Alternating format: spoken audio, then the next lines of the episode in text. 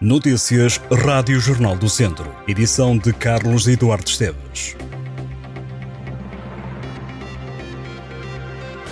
O movimento Já Marchavas lançou um manifesto onde deixa críticas ao aumento dos preços da habitação em Viseu.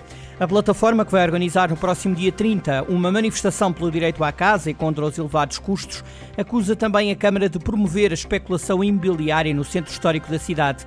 Esta é a segunda manifestação organizada este ano pelo Já Marchavas sobre o acesso à habitação em Viseu. A primeira foi organizada em abril e juntou mais de meia centena de pessoas. No manifesto, o movimento diz que há cinco vezes mais casas vazias do que casas públicas ou de cooperativas na cidade de Viseu.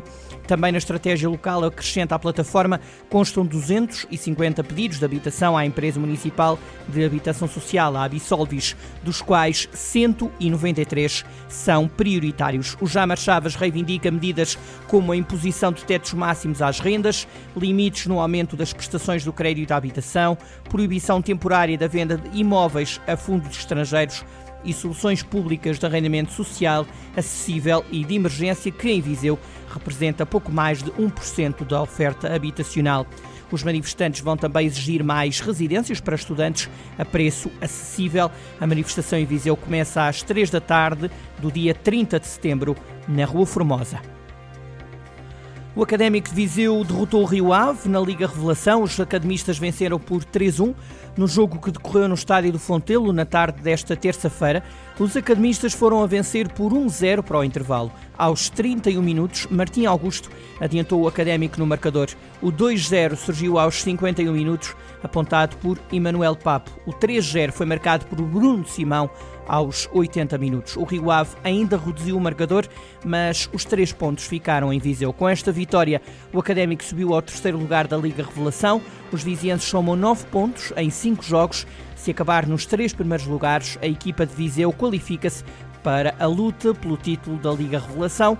As restantes três equipas vão lutar pela Taça Revelação. Nesta fase, quando ainda faltam sete jogos, o Académico tem mais um ponto relativamente ao Torriense, atual quarto classificado. O enólogo Tiago Macena, natural da Guarda e residente em Viseu, está prestes a tornar-se no primeiro Master of Wine português. Este é considerado o título mais prestigiado e cobiçado pelos profissionais do setor dos vinhos em todo o mundo. Tiago Macena, que trabalha na região de Mercado do Dão, foi aprovado recentemente no exame prático, falta apenas a tese final. O programa de estudos Masters of Wine é visto como o mais completo, exigente e respeitado no setor vinheteiro. Criado em 1953, este programa envolve exames teóricos e práticos, tem taxas de aprovação de apenas 10%. Hoje há apenas 414 pessoas de 31 nacionalidades que são consideradas mestres do vinho.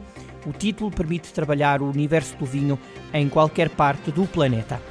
Esta quarta-feira, o Museu Nacional Grão Vasco e o Museu da Misericórdia de Viseu promovem às duas e meia da tarde uma iniciativa chamada Visita da Memória.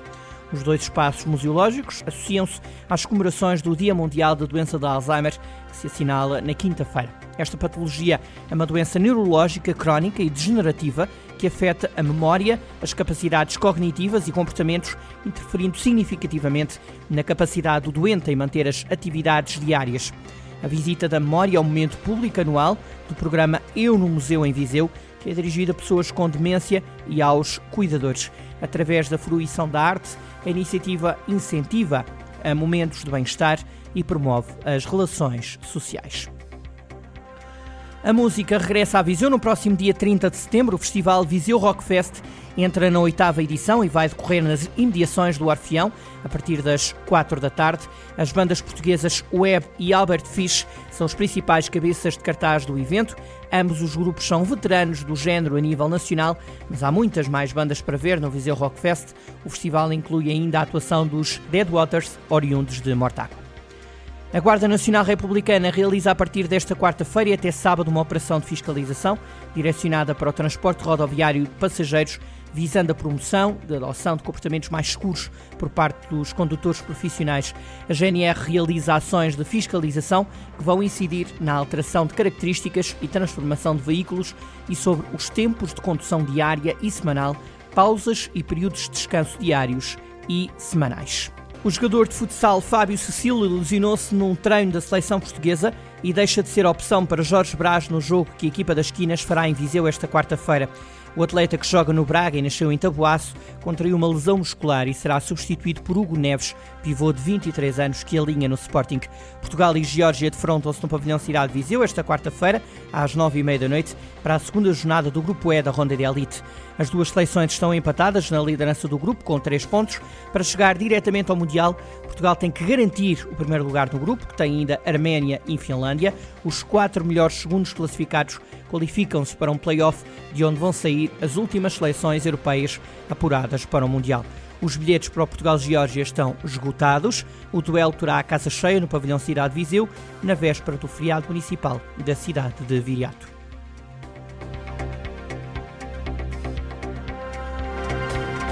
Estas e outras notícias em jornaldocentro.pt